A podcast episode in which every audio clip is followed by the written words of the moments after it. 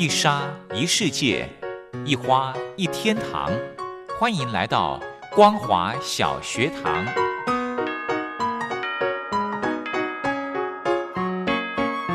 让我们一起学习，一起分享。光华小学堂。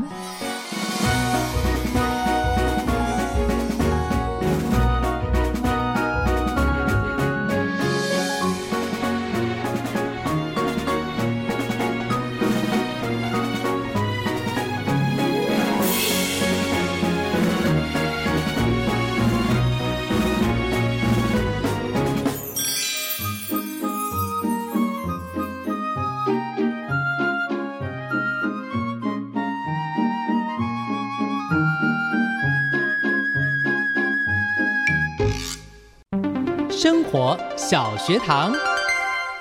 ，Hello，听众朋友，大家好，欢迎收听光华小学堂，我是黄轩。今天呢，非常开心呢，可以透过电话访问的方式，我们邀请到财团法人中华民国消费者文教基金会的卫生福利委员曾建福曾医师来跟听众朋友谈牙刷怎么样聪明的购买以及正确的刷牙知识。我们先来欢迎曾医师，好，各位听众朋友。主持人，大家好。是，其实哦，刷牙这件事情呢，听起来很简单，对不对？因为我们从小就被教育要每天刷牙，呃，饭后刷牙，不然就会蛀牙。还有呢，最重要的就是每半年要洗牙，才可以确保牙齿的健康。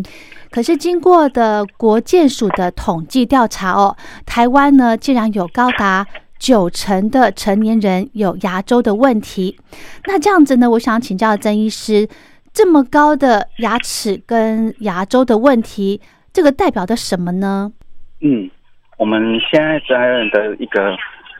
口腔清洁的一个习惯，并不是很够够良好。嗯，啊，所以原则上面，我们就会常常会出现的，就是说，哎，可能我们有刷牙的，但是刷牙的方式也不正确。嗯，另外就是说，刷牙的时间点也不正确。那常常会忽略掉说，因为我们口腔里面其实是我们进食很重要的一个器官，是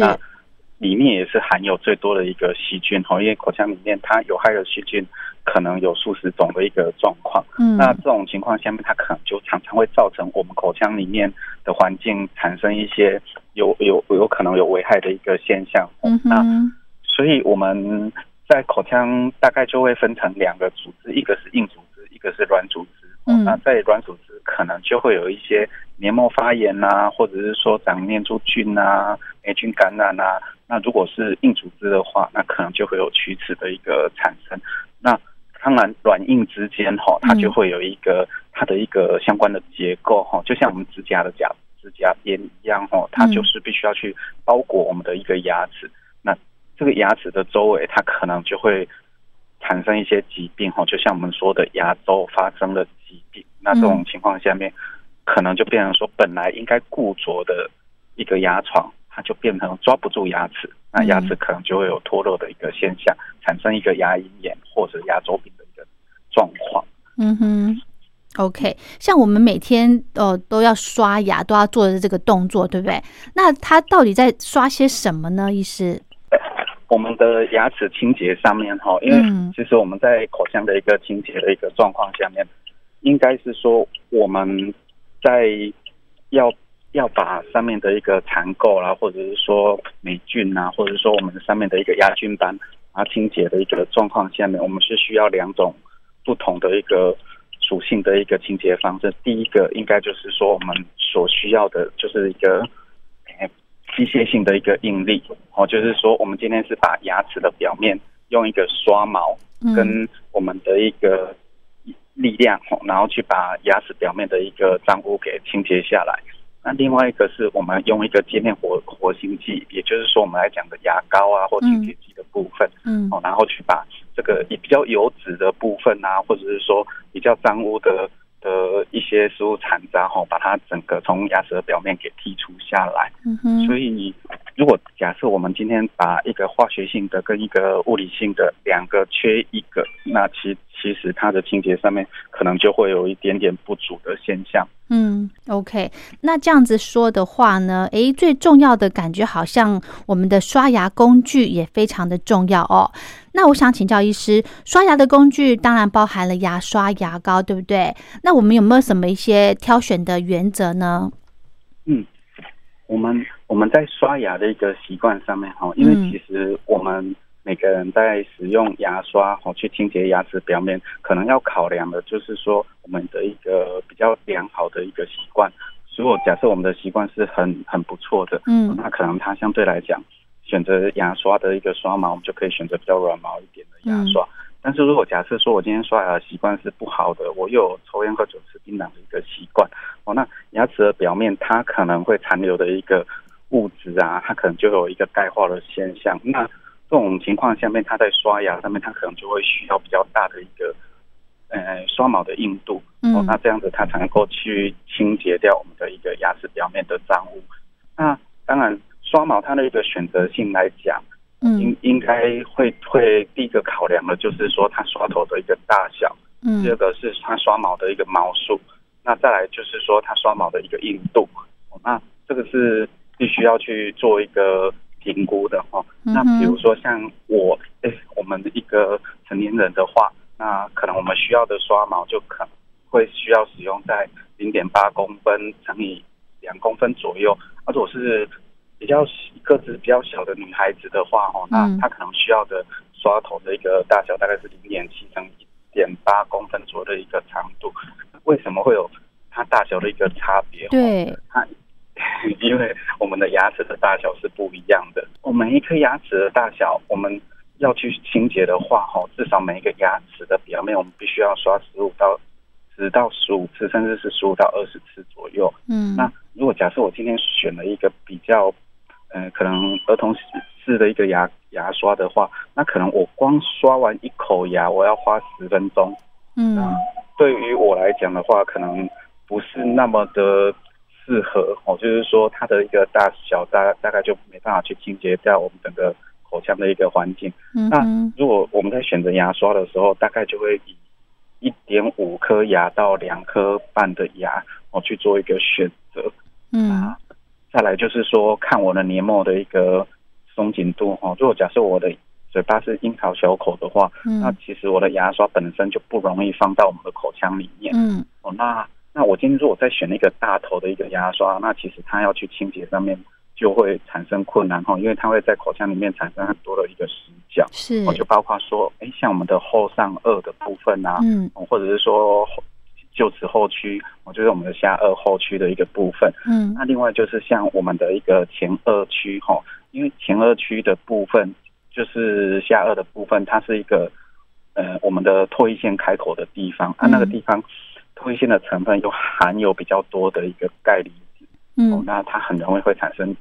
结石的一个现象。嗯，这种情况下面，如果假设我们在刷毛选择的情况，我就是会选择，如果是成年人的话，因为我们要刷的一个区域跟它进入的一个深度就会有有区别哈。如果假设我们要刷的是比较厚臼齿区的一个情况下，那可能我们在刷毛的选择上面大概会选择呃一。一公分到一点二公分左右的一个刷毛，嗯，那个硬度的部分哦，大概就会选择比较软毛一点点的一个牙刷，因为它这样的话，它可以进到比较深的一个层次，哦，就是可以把整个牙齿的表面跟牙缝的部分做比较良好的一个清洁。嗯，那如果说是呃有一些小朋友啦，或者是说有一些是身心障碍的一个病，呃。朋友们哈，他们可能会需要的，就是说，他们牙刷的刷毛就要适当的剪短哦，就是说，他可能会需要用到大概是零点九公分到一公分左左右的那个刷毛，嗯，这样的话哈，它在手撕力的部分比较容易会去对表面做比较良好的一个清洁，嗯，所以刷毛它的一个软硬度跟它的长度的部分会配合病人本身它的一个呃操作的一个手势去做一个处置。嗯哼哼哼，哦，这样听起来呢，这个牙刷的学问真的不少哦。除了要看大它的刷头大小，还有毛数，还有软硬度的这个问题。那另外呢，我想请教医师，哎，我们如果不要用牙刷来刷牙，我们用这个所谓的电动牙刷，或者是或者是冲牙机，哎，这个医师建议吗？哦，是我们在有部分的病人的身上哈，因为他。其实，在口腔的清洁上面，并不是那么容易去做处置的哈。比如说，像我的口腔癌的病人呐，哦，他可能在张口度的部分，他是有限制的，或者是说，他有一些是在做矫正的病人哈，那他在嘴巴的一个张开的一个情况下面，哦，他可能牙刷也放不到牙齿的周围表面上，哦，那这种情况下面，他可能会需要一些辅助工具，哦，那当然我们刚刚有提到，就是说。牙齿的牙牙齿不是只有牙齿的平滑面，它还有牙齿的一个内部的部分哈，就是说两颗两颗牙齿的临接面的状况。嗯，那如果假设我们要去把临接面的地方去做清洁，那很需要的一件事情就是说，我们必须要把那个临接面的部分哈，它做比较好的一个洁洁牙的一个状况。那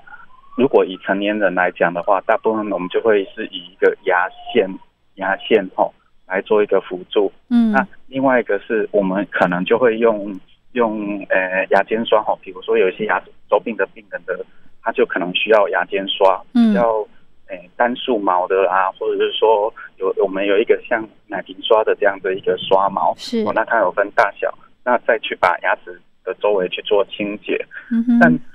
有时候是我们根本连牙刷都塞不进去，那这种情况下面，我只能考虑的就是说，哎，我有没有其他的辅助工具？哦，那这种辅助工具可能就像我们说的，哎，可能是冲牙机呀，嗯，哦，或者是其他的一个我们说隐形牙线，好，他们大部分会说，哎，我在牙齿的周围形成一个。呃，那个水波的一个影响，然后，那这种情况下面，它可以去做我们清洁不到的一个牙齿周围的一个清洁。嗯，但它如果单纯我们只用这样的一个清洁的一个工具，其实它是远远不足以去清洁掉我们的整个牙齿的一个表面，还有就是它的一个临界面的一个部分。因为牙齿它它跟牙菌斑的一个间接，不是像我们想象中的，哎，好像我们衣服沾到脏污，嗯，这样子。粘在上面而已，而是说它，因为它本身细菌它是带负电吼，跟我们牙齿的表面钙离子是带正电吼，它会互相间接。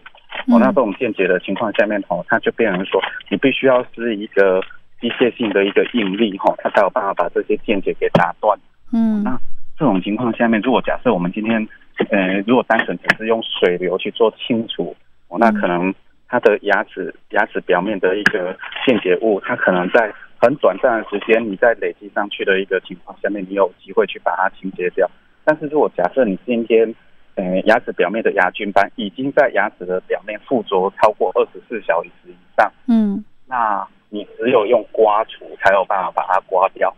哦，所以，对，所以我们在讲说，它其实是跟它的一个牙菌斑跟牙齿的一个粘粘着性是有关系的。嗯，那那我们当然我们在做清洁的一个状况下面，哦，如果是考虑说，哎，我们今天吃完东西，那我就是水冲一冲，嗯，那这样子是 OK 的，漱漱口，对，对，这样子是 OK 的。或者是说，我们即使是没有水可以去做漱口这个动作，那可能有人就用 r i 头嘛，吼，就是木蜜糖的那个口香糖，嗯，那之后它其实对于牙齿的表面，它可以用代糖的方式去让。细菌它不去分解哦，那个糖化物，那这个时候它其实产生酸性的环境就会下降，那这也是一种办法。嗯对，所以我们在清洁牙齿的时候，其实考量点还蛮多的。那如果假设像我们可能生活的习惯哈不是很良好啊，可能三不五时就会忘记刷牙的话，那真的。真的需要的辅助工具，就就会需要更多的一个辅助工具来帮忙。这样，嗯哼哼哼。好，那刚刚医师提到说有一个工具叫做牙尖刷，因为之前呢我是有试过用牙尖刷来清洁牙缝哦，就是跟牙线的功能是一样的。可是呢，诶，感觉这个牙尖刷好像会把牙齿的缝缝给刷的这个缝隙越来越大耶。医师会有这种可能吗？我们的牙齿的周围，哈，就是说原则上面，其实因为每个人每一个成年人哈，他从牙齿长到口腔里面，大概从十三岁开始就进入我们的成人牙，就是恒牙期的一个部分。嗯，哦，那在这恒牙期的一个状况下面，其实牙齿是每一年会以零点一个 millimeter 的一个牙龈会损失掉。哦，就是我们在讲的就是我们的骨头它会慢慢的萎缩下来。嗯，那刚刚有提到的一个状况，就是说我们口腔里面如果万一它形成一个牙菌斑的时候，嗯，哦，那这些牙菌斑它其实跟我们的牙齿它不是好朋友。嗯，它并不是一个好朋友，因为如果今天我们的牙菌斑多的一个情况下面，吼，那那它的牙齿的周围，哈，就会产生产生一些类毒素的一个部分。嗯，那这些类毒素就会开始去破坏我们的牙齿的一个表面。嗯哦，那那另外一个是它的附着的一个部分，因为它是有一个牙周膜去附着在牙齿的表面，哦，我们来讲说牙周膜跟它会附着在我们的骨头跟牙齿的一个周围的一个情况。那我们只要超过二十四小时没没有清把牙齿表面的一个清洁清下来的情况下，嗯，那你今天用的牙膏其实对他来讲就拉不下来哦。嗯，那它的上面的菌斑，它可能就会从一层累积到十层，甚至说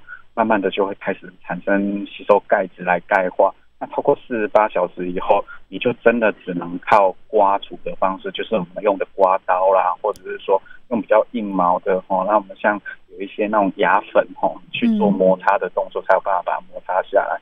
那如果超过三天没有清洁好的话，嗯。那牙齿的一个钙钙，我们说钙化物吼，就是我们要讲的牙结石。嗯。哦，那它就只能用超音波去震荡它，它才有可能会被我们震动震下来。嗯。那那这种情况下面吼，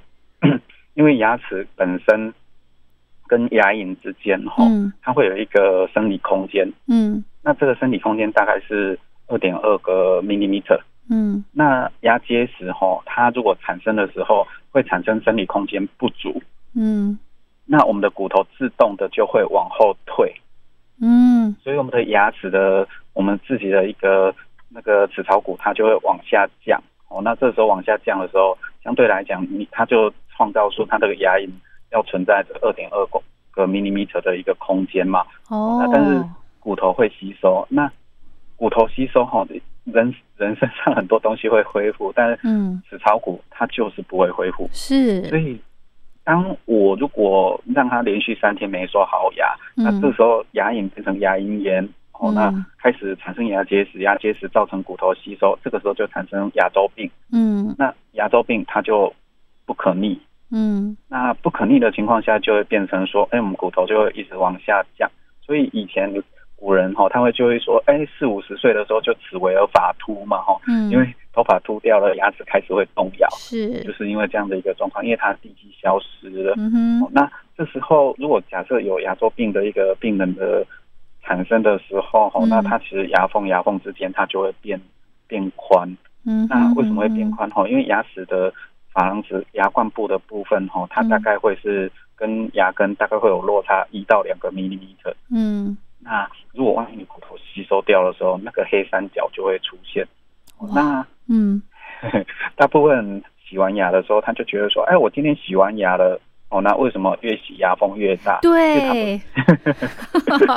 它 不是因为越洗越大，而是说我们正常有一些细菌啊、牙菌斑在的时候，牙龈就会肿起来，所以哦可能刷牙的时候，大概超过二十四小时没刷干净，嗯。牙龈开始发炎的时候，就是你刷牙就会流血，嗯哦，那这时候就是有点红肿。那嗯。那等到我们把牙结石都清掉的时候，哎，它牙龈就会恢复漂亮的珍珠色，哈，就是是珍珠粉红色的情嗯况下那这时候它才是健康的状况。啊，嗯哼，所以所以很多很多这种情况出现的时候，那那它牙缝牙缝中间它就会有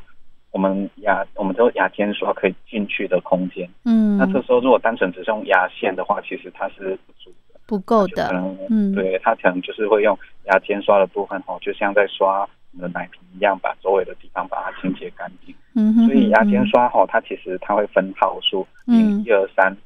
哦，那哦它的号数的部分会依照它的一个牙缝的大小去做做分别。那再来就是说，它的它中间的金属哦，有时候会包裹一一层我们来讲叫做橡胶啊或塑胶哦，那让它表面的部分不要去对牙齿产生一些磨耗，因为很多人在做清洁的时候，他可能。以为牙齿是马桶哦，就是很容易的去做清洁，